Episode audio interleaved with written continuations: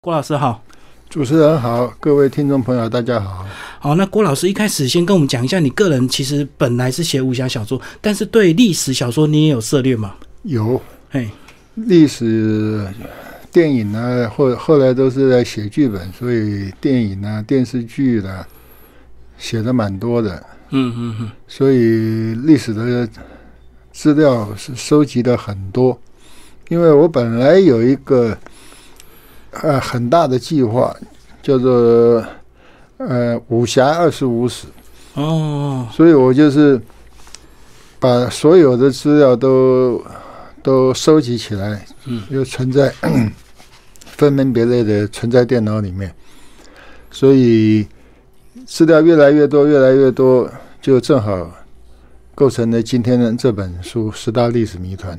哦，因为你手上本来就有很多这这些资料就，对。对对，嗯嗯嗯，然后是不是读到越来越有很多这个正史跟野史跟小说的一个差别，所以你就想要把它追追根究底一下？对，因为从很早开始就发现，因为正史的记载，尤其是越早的，它它记载的越简单。嗯嗯，那当然，到了后来，明清史现在是显学，因为资料很多。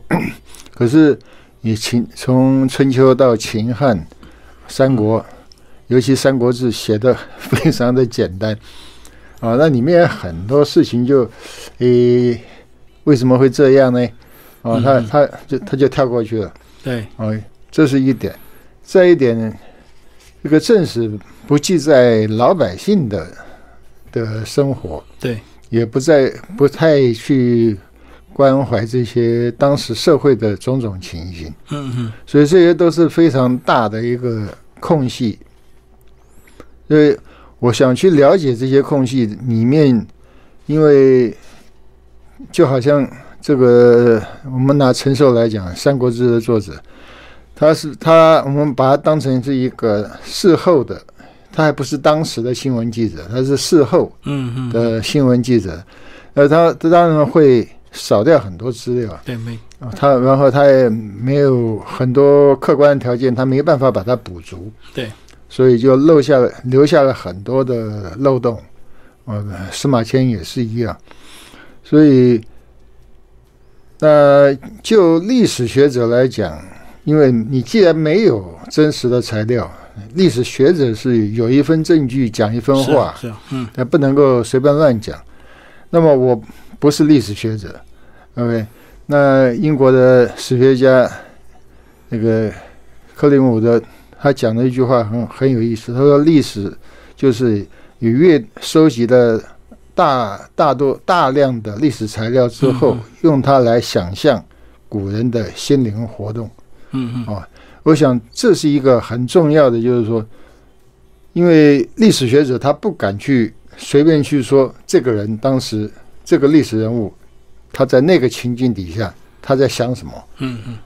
历史学家不不可能做，因为这逾越他的分际。嗯，但是我一个历史业余的爱好者，一个小说家跟编剧，我可以用我的想象力去，我我把我自己比成那个历史人物，嗯我处在那个处境里面，我我会想什么？对，会做什么？哎，我会做什么？嗯嗯，哦，其实用这种方法，你才也许可以补足他有些很奇怪的一些行为举动。嗯嗯，哦，以及历史上历史上一些记载是啊没头没脑的啊，你必须要有经过这种，呃，就是说用想象力来补足嗯是，是是是，才可能可能得到一个比较合理的答案。那么我当然不敢说我的想象力，它可以，它就它就是真的是那样，嗯只是说我我提供了一个方向哦来思考，而而这是以往嗯比较少见的一种嗯嗯。呃写法。嗯，我懂，就是介于这个史实跟小说之间了、啊因为对你要去想象，你还是要有很多史实的参考嘛。对对可是又不像小说虚构的那么夸张，就对了。对对嗯，所以就是来帮大家解答可能当时的一个真实现现况这样子。对，所以老师，我们呃就来挑这个几个比较重要的跟大家分享。十大历史谜团是不是也是呃你个人在整个搜寻搜寻历史的一个过程，你觉得呃，或许我们大家误解的比较深，或者是比较不了解的，挑这十个比较重要的主题来先分享。呃，也是，嗯，因为谜团其实很多哈，没有没有解释的谜团很其实很多。嗯对那我我也没办法一次把它全部写的嗯写，所以我先挑了十个我认为比较我我比较感兴趣，或者是我认为比较重大的，譬如说秦朝，大家秦朝覆亡之谜，大秦帝国那么强盛，嗯怎么十十五年？哦，秦始皇死了十二，就是从他统一天下到秦始皇死是十二年的时间，嗯嗯，然后死了以后，在三年他就他就垮了。哦，只有三年就整个秦朝就灭亡，对啊就在他对啊死后的三年，对，哦，太夸张了吧？所以所以其实是很没有道理的，因为他统一了六国，他把当时中原所各六国所有的资源全部都纳入到他的掌握之下，嗯嗯，所以我们看他的经济力、他的军力，其实都没有衰退的现象，它应该是在一个鼎盛时期。嗯哦我们不管就任何常理来看，他刚刚统一了天下，他的国力应该是在最鼎盛的时候，嗯我怎么会一下子就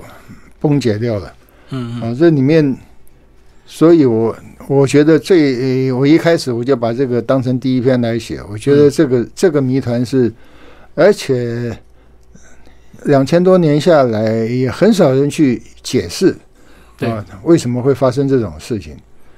因为其实很明显的那个司马迁的《史记》里面有一个非常大的一个一个缝隙，啊，后来的《汉书》也是都没有人解释。嗯都没人解释清楚啊，为什么这个清朝首都咸阳附近跟一个跟一个空城一样，嗯，连一半个禁卫军都没有，这是嗯很奇怪的事情，这不可能发生的事情。就这些人到底跑去哪里？就对，对，嗯嗯这些禁卫军跑到哪里去了呢？为什么那个那个那个那么伟大一个那么宏大一个帝国，国力那么强的一个帝国的首都的没旁边没有禁卫军在守候在守卫？嗯结果让第一第一次西征咸阳的还不是刘邦项羽，是一个叫做周文的一个一个，其实他不他不能算是职业军人，他只是一个纸上善于纸上谈兵的一个春申君门下的一个食客。对，啊，带了一群乌合之众啊，就这样子稀里哗啦稀里哗啦就进了函谷关，就到了咸阳，然后。秦朝秦朝的反应，这些大家都知道，就是把这些在骊山为秦始皇陵覆土的囚犯嗯啊，组成军队啊，大家对这一段都很熟悉，可是没有人发问为什么敌军来了， 要靠囚犯就对，要正靠规囚军犯，跑去哪里？那正规军在哪里呢？嗯嗯嗯。你你的咸阳附近为什么没有禁卫军呢？嗯嗯你这个这个这个政府并不是穷途末路、快要垮台的政府，嗯，对啊，就像我们看到那个大清灭亡，其实他也拖了快近百年才真的对衰啊败对啊，怎么可能只有这个秦始皇死后三年就倒台对，了？就就垮了，嗯然后就莫名其妙的首都附近，差一点被周文那群乌合之众给攻下来。打下来，嗯嗯，那如果周文把他攻下来，后面还没有刘邦、项羽这回事儿嗯嗯啊。然后就周文这样子一个根本没有打过仗的一个，算是半书生型的一个将领，带着一群乌合之众，就这样子把把这个大秦帝国的首都给攻下来，这不是历史上最荒谬的一个笑话。嗯嗯可是，哎，几千年来好像是没什么人对这个发出疑问啊，囚犯军啊，囚犯军后来打赢了，后来怎么样怎么样，没有人问为什么要用囚犯军呢？嗯，你为什什么没有禁卫军呢？嗯这是不可能发生的事情嘛。对，你即使一个国家快要灭亡了，他那个军队还是会集结到首都做最后的困兽之斗嘛。还是会有一些忠党爱国的会做那个？对啊，嗯做那个困兽之斗一定的嘛。嗯，为什么连一个，比如说兵没有，诶将也没有？对，因为派出来的指挥官是少府章邯。这个少府是干什么的？照按照秦制，少府是皇帝私房钱的的大掌柜嗯，啊，他还不是财政部长，他是管皇帝私房钱的一个会计主任，哦，有点像那个秘书这样子，对皇帝对对旁边的对小秘对书对主任管私账哎的像这个呃总统府这个秘书秘书长， 可能还没有秘书长那么大，因为他只嗯管钱。对，啊，就派出这样一个人来当指挥官，那奇怪喽。大秦统一六国，战将何其多，嗯，为什么到为什么到了这个这个关口，一个战将都没有？如果说哈、胡亥秦始皇死了以后，他的儿子胡亥篡算是假传假造圣旨，把他的哥哥杀了嘛，嗯把扶苏杀了。啊，你就知道胡亥没有任何记载是他他把这些大秦的战将都给处处理掉，没有。嗯嗯历史上有记载的就是一个蒙恬，一个蒙毅，因为蒙恬是帮着他哥哥的嗯，啊，嗯就是蒙家的要这要清算就对，就是蒙家这两兄弟，蒙家是大秦非常有名的，也非常厉害的一个家族。那历史上记载只有这两个将领被他整肃，嗯，嗯其他的没，其他的没有，完全没有没有记载。那为什么连你说没有兵，应该也有将，对啊这个对啊将也没有，是兵也没有，嗯他派了一个会计主任去当当指挥官，然后两个副指挥官呢，一个叫司马欣，一个叫董翳。嗯这个司马欣是个老头啊、因为把囚犯囚犯军组成这个军队，需要有这个呃这个囚犯管理经验的，所以好选了一个老头当这个副指类似挥典官。狱长把他叫出来，因为 他比较会管这些对囚犯，就对，对，那另外一个董翳好歹算是个职业军官，他不过就是个都尉而已。嗯，都嗯尉差不多就等于一个师长，对，就这样子三个人，就这样子一个会计主任带了一个牢头，带了一个师长，就成了大秦帝国最后呃撑起 撑起这个危机存亡之秋的三根支柱，就这样子嗯三个人，然后带了一群囚犯，就对成了大秦帝国的救星。嗯嗯，太太太奇怪了这件事情，太容易了，对。嗯，很实在没有办法去理解。是，可是我更没有办法理解，就是几千年来，好像大家阅读这一段就呵就过去了，就没有有人追究，就对。对，没人追究到底怎么好回像就理事。所当然，秦始皇死了，然后他就灭亡了，对秦朝就灭亡这 样。所以基本上，我我对这我对这这个谜团是想了很久的事情。后来我就找了很多关于秦人的资料，嗯他们来他们的来源，这样就发现他们有一很有很早很早就有一个有从死，就是不是不是杀人以殉，而是自愿从死嗯的习俗。对就是说他的不管是他的主公，或者他是或者是他的呃指挥官，啊死了以后，他身边的这些亲信都会自愿的去嗯就嗯陪葬啊。所以在秦献公元年，已经在一百多年前，秦国就发了一个命令，叫做“止从死”，禁止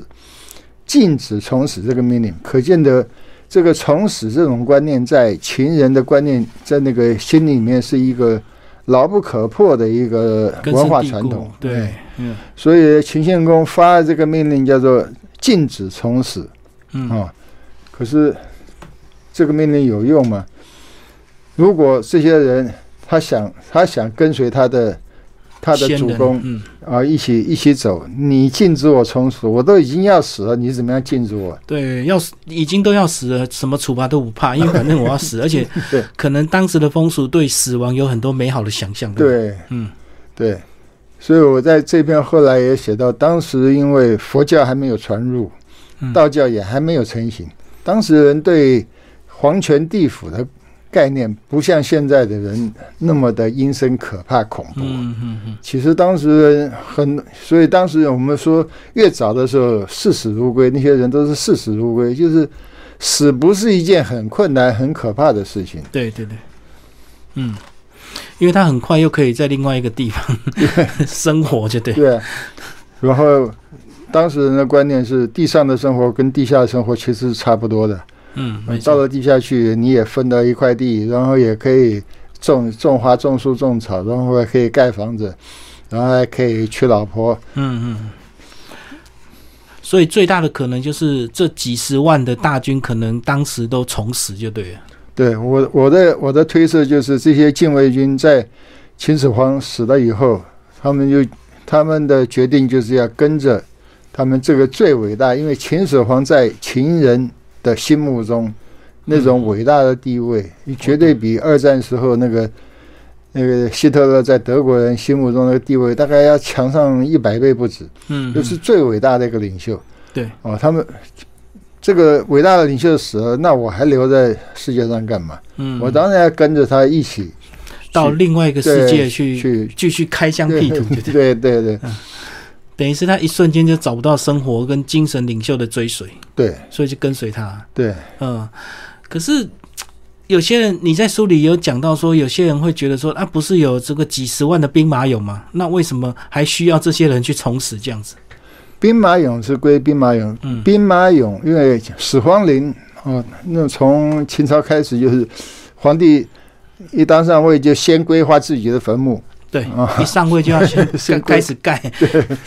所以要盖十几几十年了。对，所以那兵马俑它是属于计划之内的，就是说我要烧，我要烧很多兵马俑，这个陶俑来护卫这个护卫这个陵寝，呃嗯，皇陵。对啊，然后又分成好多坑，一号现在我们发掘出来有什么一号坑、二号坑、三号对坑、有没指错挥坑。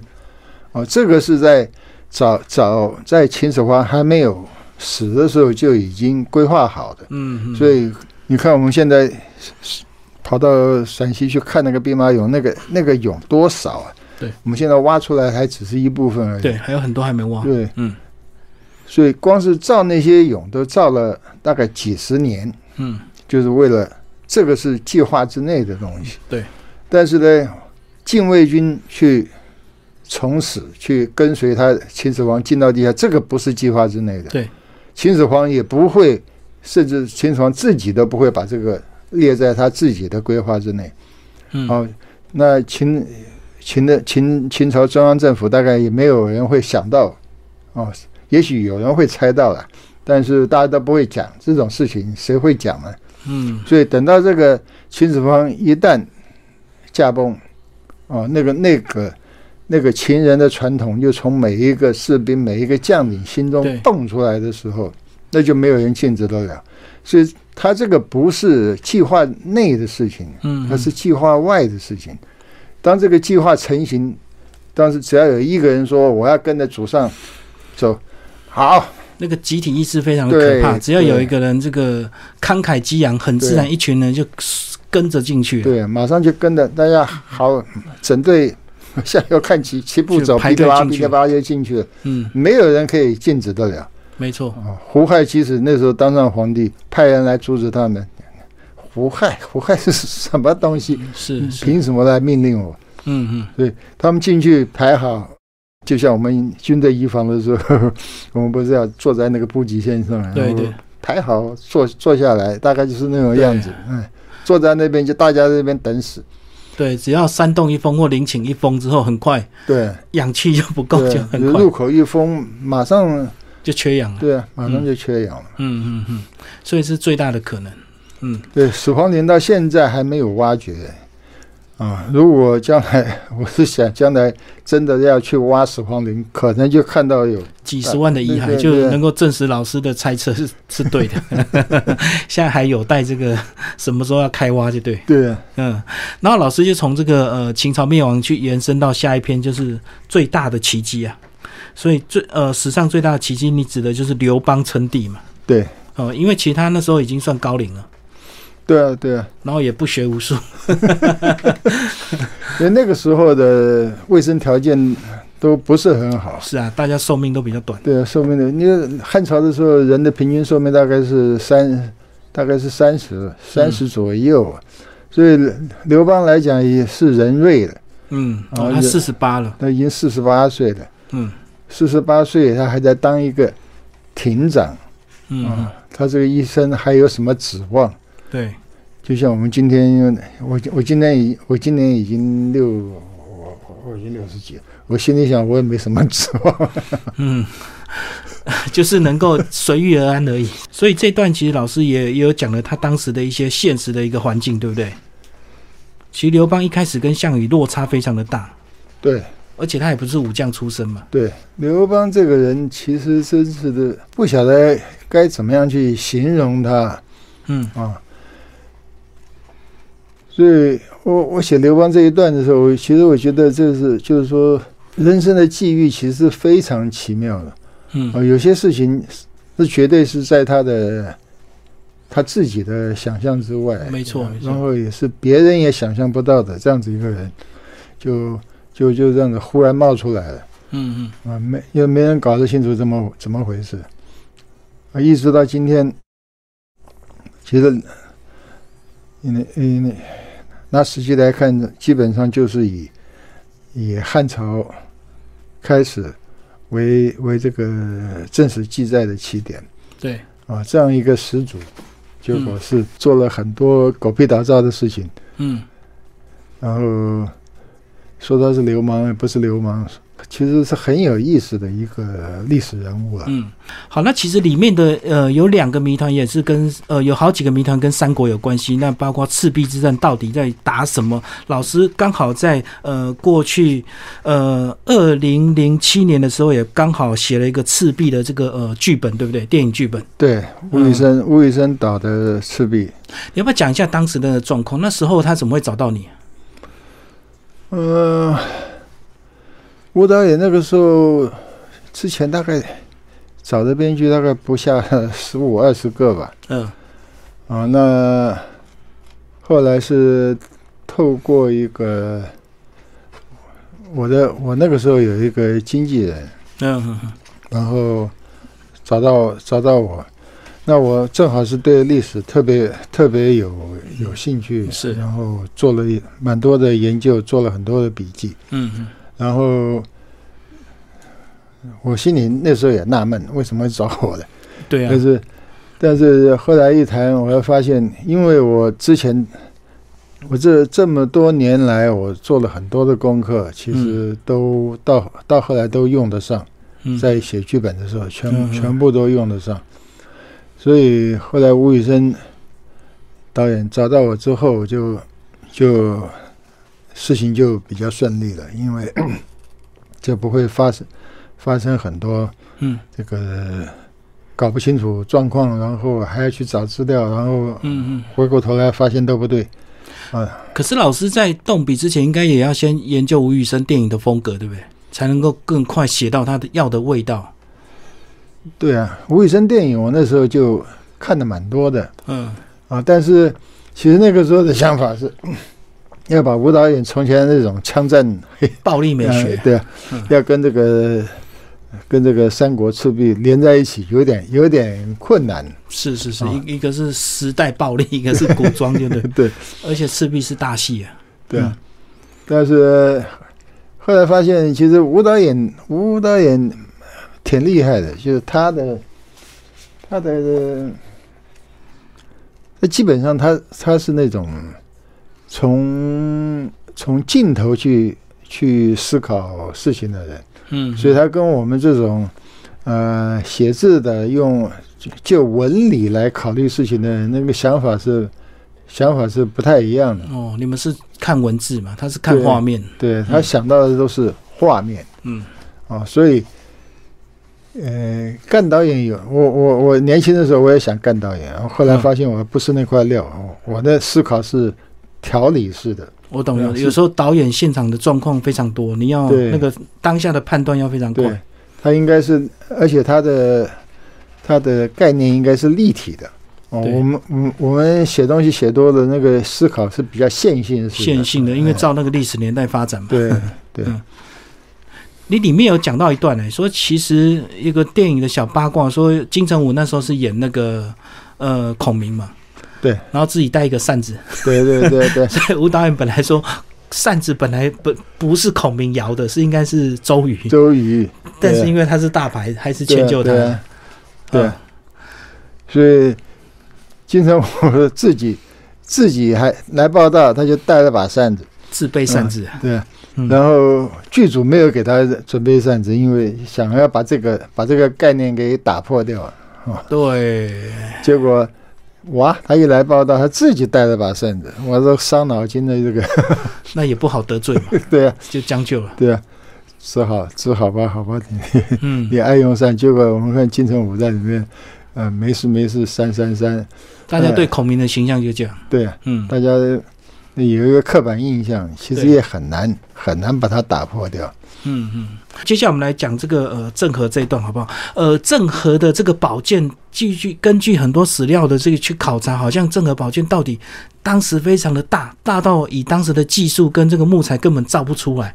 对对不对？对，宝船，它的宝船，老师跟我们讲这个郑和造这个宝船到底有多大？那个宝船根据现在的算法，就是它长有一百三十八公尺，啊哇，然后宽有五十六公尺，所以它这个这个宝船的大，应该跟现在的航空母舰是差不多大的嗯啊嗯，。那但是以以当时的条件，你们现在的航空母舰还要用核动力的对，啊，那以当时的条件，你光靠风力、光靠洋流啊去推动这么大的船，是嗯怎么有可能？所以那年我去去跟某一位哦，你有讲的郭大饼， 就是郭姓画大饼企业家， 嗯他想拍郑他和下他西洋想拍郑和这下啊个历西史洋，剧，然后去考察。所以我就跟他一起到了到了南京那个嗯当初的那个造船厂的遗址，就有个博物馆就对了。对，有一个嗯博物馆。然后这个馆长也说他，他认为这么大的船，根本以当时的条件来讲，它根本是是没有办法航行的。嗯那那为什么要造那么大的船呢？它其实它是一个受旗典礼的平台。嗯，那个嗯我那懂位那位馆长他自己的，就是说有可能有一些学者的意见，嗯啊嗯，都是这样子，就是他他就是一个当当成当成呃舰队要出发了啊，我们是在海上出发，我们不在路上受对旗对对啊对，，在所以舰上嗯受旗。对，所以我造了一个大平台，就是一个浮动的平台，它根本不能航行那个平台对对对，啊，我们在上面受了旗，然后政府郑和领了那个旗了，就率领他的啊舰舰队队出就发出发，嗯嗯他的，所以当时的馆长的想法啊，大概是这样。所以说，这么大的船它是不可能航行的，以以当时的条件来讲，嗯，它没有动力，对也不可能光靠风力，你也不可能划桨。拜托，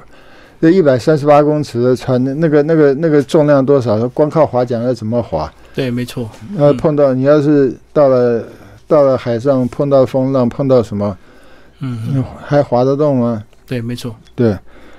所以这是馆长当时的推测，或者是当时学者的他们的的嗯嗯呃结论，大概就是这样嗯。啊。可老师里面有讲到说，郑和造这个船其实是他有他的这个聪明的用意。对是造给皇帝看，他也很怕说他出海之后这么多年， 对，就是有很多小人随时会缠绵对嘛，对对对，然后就是说他贪污啊，他钱 乱对花，对然后看到这个船之后就发现这个钱真的是花下去， 对，因为郑和他在官场里面打滚那么久对，啊，他从明成祖还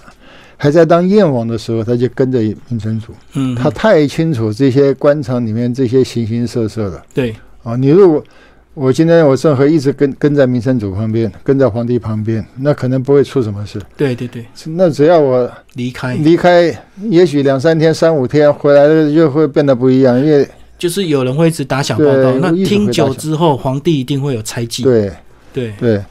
所以郑和，我后来我我刚刚讲的这个郑和呃赵船长遗址的厂长，他的推测是，他的推测跟我跟我的想法是不太一样。我的想法其实，郑和造那个造那个这么大的船，他其实是把它当成一个呃大道具嗯来堵塞那些密探想打他小报告做他贪污的哎人。说他贪污的人的口，嗯，所以那些人偷偷一定会派出很多眼线啊、对来来看，然后跑到这个造船厂一看，哇，天哪，那么大的船哦，这笔钱花的应该是值得的。嗯嗯嗯那这个小报告回去就说，哦，确实那个船，哇，我这一辈子没看过那么大的船，嗯，吓死人，吓死人了。对！对，那个舰队真正要航行的时候，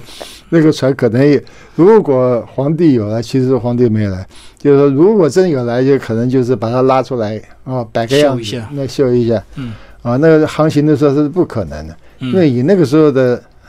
动力条件来来讲，那根本那么大的船怎么怎么怎么走得动，不不可能的事情。对对对对，嗯，所以它是郑和的一个保命符了。对那其实老师也有提到说，其实大家也都在猜郑和七次下西洋到底是不是去找建文帝，对不对？对大家都在猜，因为建文帝可能逃到东南亚去，所以要去搜寻他。对，嗯这个目的可能是一个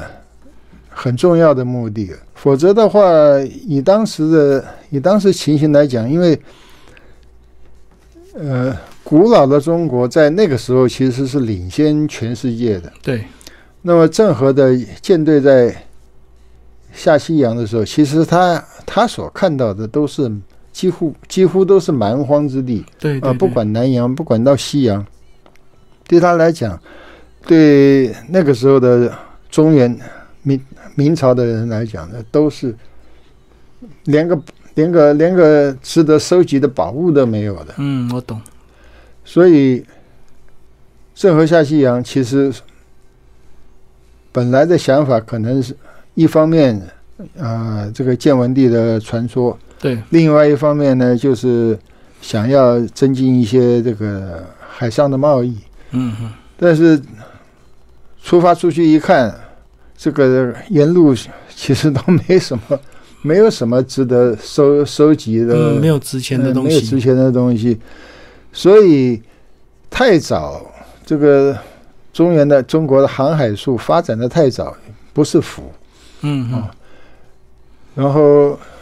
当他们出去一看，就说后来的从一个呃把这个海权海权的观念完全消灭，跟这个郑和下西洋其实有有蛮大的关系。就是说这一趟回来看，哎，外面都是破破烂烂的，算了，别去了吧。然后要花这么多钱就对了啊，又要花那么多钱嗯嗯嗯，啊、所以。后来我我书上也写写到，后来这个刘大夏就后面的这些官吏就是认为啊，把他干脆，因为皇帝还可能啊，再继任、再继任、再继任呃皇帝，他还可能会被煽动。对，我就干脆一把火，把郑和航海的那个呃档案一把火烧掉嗯啊，或者是他其实可能没有烧掉，他是藏在这个一个楼刘大厦，他把它藏在其他的档案里面。嗯嗯啊当然，你现在故宫的档案，那个、那个、那个、那个千千万万，那个跟海一样，那随便一藏，你就永远都找不到。对，所以当时人的观念就是，因为因为这个时候那个时候的中原，你要什么有什么，嗯，我不需要何去蛮对荒我之我地啊我。何必去那那边？对，呃，对欧洲人来讲，在郑和之后两百年，然后欧洲大航大航海时代开始，嗯，对欧洲人来讲，他们的水手，每到一个地方就好像要发现一个宝藏一样，嗯，对，只要只要出去一艘船回来就就发财了，就是抢嘛。对啊，嗯嗯，你要带任何东西回来都都发财了对，没错。哦，所以他们有那个强大的经济动力去让他们让他们的航海术不断的发展，不嗯，不不断的发展。然后呢，中原的从明朝开始向外扩张的那个那个野心就没有了，因为对，出了门就是破破烂烂的，干嘛？我又不是去收破烂的，对啊嗯，我留在我家里，我过得舒舒服服就好了嘛。所以从那个时候开始，就是从完完全全变成了一个百分之百的陆权国家，就是嗯我只注意陆地上的事情，对。海上的事情算了。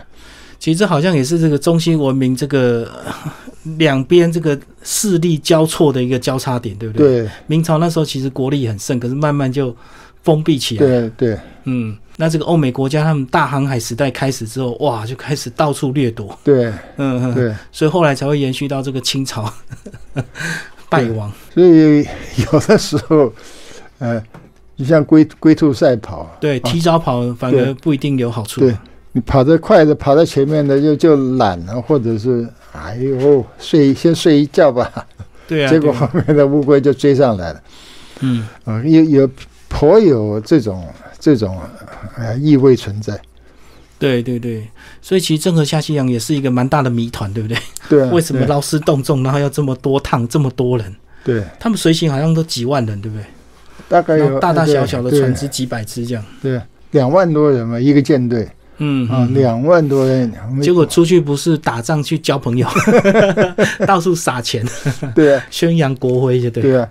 嗯嗯嗯，我现在想想，一个舰队两万多人是什么概念呢？吓死人了！然后那个这个这个舰队到底有多庞大呢？那个那个时代的舰呢、就郑和想想他那个舰队有还有专门种菜的，有专门种哦，那菜的，出去要好几年的。 对啊，然后还有专门养马的，马也要养在上面。你想想看，这个马几年你要养在船上，对，没错啊。你要养它，你还去遛它，你总不能老把它关在那边不动啊嘛。嗯嗯嗯。然后后来还载了长颈鹿回来，把这哦长颈鹿，嗯，收集到一些异兽。对，把这个长颈鹿也关在船上，这样子又又弄了一个大半年才把它运回中 国。嗯，啊，那个长颈鹿它快快闷死了，我看。对啊，对啊，对。所以，我们来看这本小说，其实蛮有意思的。这也是老师花了很多这个，读了很多史实资料，才能办，才有可能整理出来，去想象还原当时的一个可能性，对不对？是，嗯，只是我们这个历史太过讲究这个史实，所以很多东西没有看到证据，大家不敢猜测。历史学者他不能就他的职责，他不能够随便做猜测，如果他没有证据的话。嗯所以我觉得我的好处就是，因为我我不以学者自居，对对对哦，嗯，那我也不我也不是随便乱讲，就写野史一样那边啊啊信口胡说八道。就不是像小说这样随便写。嗯，对，我多少还是有证据，然后再根据这些呃大量得来嗯的资料，然后再最主要就是你要设身处地去想，当时那个人处在那种状况之下，我呃懂他他他会他可能会做些什么？我嗯，们要把他当成一个正常人来来思考。对，的话，那很多很多问题就可能比较得到一个呃比较可能的答案。嗯嗯，所以这样老师后面还会出一些延续的代表作嘛？因为其实中国实在太多谜团了，还会继续写嘛？呃，也有可能目前的目前因为在写别的东西，所以嗯嗯，呃这个计划可能会延啊、延延一延一下再说。哦哦，就是延宕一下，不会那么对快就对。对对对，但是对其实还可以很多可以写，对不对？对嗯，那当然，其实因为其实写写这本书比写小说要要费力，而且 很累，然后花了我很多的时间。对，啊没写小错说、写剧本反而来得快，即使像吴宇森那么龟毛的导演， 嗯，没错没错。我倒觉得帮他写剧本还轻松一点。哦，写这个还要读更多资料，对不对？还要对，去一直是想象当时的情况，当时的人说什么话，做什么事。对嗯，好，今天非常谢谢我们的郭老师为大家介绍他的新书《十大历史谜团》，然后映科文学出版，谢谢。谢谢谢谢主持人，谢谢各位听众。